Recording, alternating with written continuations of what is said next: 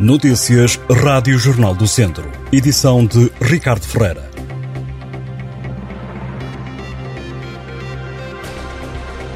Foi prolongado até às 11 da manhã de quinta-feira o aviso amarelo motivado pelo frio que está ativo desde o início da semana na região. O alerta é justificado pelo Instituto Português do Mar e da Atmosfera, com a persistência de valores baixos de temperatura mínima que há vários dias está abaixo de zero na região. Esta noite esperam-se para Viseu 4 graus negativos. Os alunos das escolas básica 2, 3 e secundária de Mortágua estão sem aulas esta quarta-feira devido a uma greve de professores e funcionários. Os docentes e auxiliares concentraram-se em protesto ao início da manhã em frente a um dos estabelecimentos de ensino. A manifestação juntou largas dezenas de profissionais de educação, mas também alunos. Os manifestantes empunhavam duas grandes lonas com as frases professores em luta, assistentes operacionais e assistentes técnicos em luta. Alguns dos docentes e funcionários protestavam ainda com cartazes nas mãos. Depois do protesto, o pessoal docente e não docente juntou-se numa reunião sindical. O plenário e a greve levaram ao fecho das duas escolas. O centro escolar tem apenas duas turmas do primeiro ciclo em aulas. O jardim de infância encerrou portas. Este já não é o primeiro dia sem aulas em Mortágua. Já a 12 de janeiro, as escolas básica 2, 3 e secundária estiveram encerradas devido a um outro protesto do pessoal docente e não docente. Um homem de 69 anos foi detido por violência doméstica no Conselho de Castro Daire. A detenção aconteceu após uma denúncia. O idoso foi apanhado na posse de uma faca a ameaçar ameaçar a ex-mulher. Além de detido por violência doméstica, o homem também vai responder por posse ilegal de arma. O idoso já foi presente a tribunal, ficou proibido de contactar a vítima e de se aproximar da antiga companheira a uma distância inferior a 500 metros. O homem vai ser controlado pelas autoridades. Também não pode comprar e usar armas.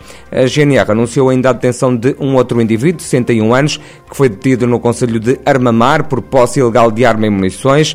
No âmbito de uma investigação por posse ilegal de arma, os militares da Guarda apuraram que o suspeito era detentor de uma arma de fogo que não possuía documentação legal. No seguimento seguimento da ação foi realizada uma busca domiciliária onde foi apreendida uma arma de fogo, também 33 munições. No decorrer da mesma investigação foi identificada uma mulher de 34 anos por posse de 5 doses de AX. O detido foi constituído arguído e os factos comunicados ao Tribunal de Lamego. Académico de Viseu e Porto tentam esta noite juntar-se ao Sporting na final da 16ª edição da Taça da Liga de Futebol, com os Dragões à procura do primeiro troféu, enquanto que o conjunto viziense é estreante. Para chegar à Final Four, o Académico, que marca presença pela primeira vez nas meias finais da Taça da Liga, sob o comando de Jorge Costa, alcançou o primeiro lugar do Grupo H, onde estavam o Torriense, o Famalicão, o Tondela e o Estoril. Eliminou ainda nos quartos de final o Boa Vista. Na antevisão à partida de mais logo, o treinador treinador academista Jorge Costa afirmou que é um feito extraordinário a presença da equipa na prova. O técnico recusou ser o bombo da festa e afastou a ideia de a equipa que comanda e que milita na segunda liga possa ficar inibida ou acanhada frisando que esta é uma oportunidade enorme dentro do projeto do Académico de Viseu. O técnico insistiu que a taça da Liga não era objetivo do clube, mas esta participação na Final Four está a ser encarada como a cereja no topo do bolo.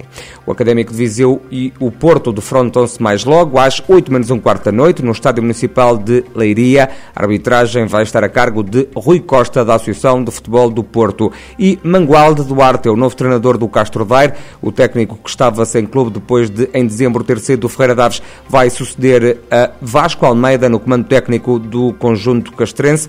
A nova equipa técnica técnica vai ser composta também por Roger Almeida, que também acompanhou Mangualde no Ferreira Daves. O treino de ontem já foi orientado pelo novo treinador. Atualmente, e quando faltam 11 jogos para o final do campeonato, o Castro Daire está em penúltimo lugar da Série B do Campeonato de Portugal, numa posição de descida. A formação castrense tem 11 pontos, está a 8 dos lugares que garantem a manutenção no campeonato.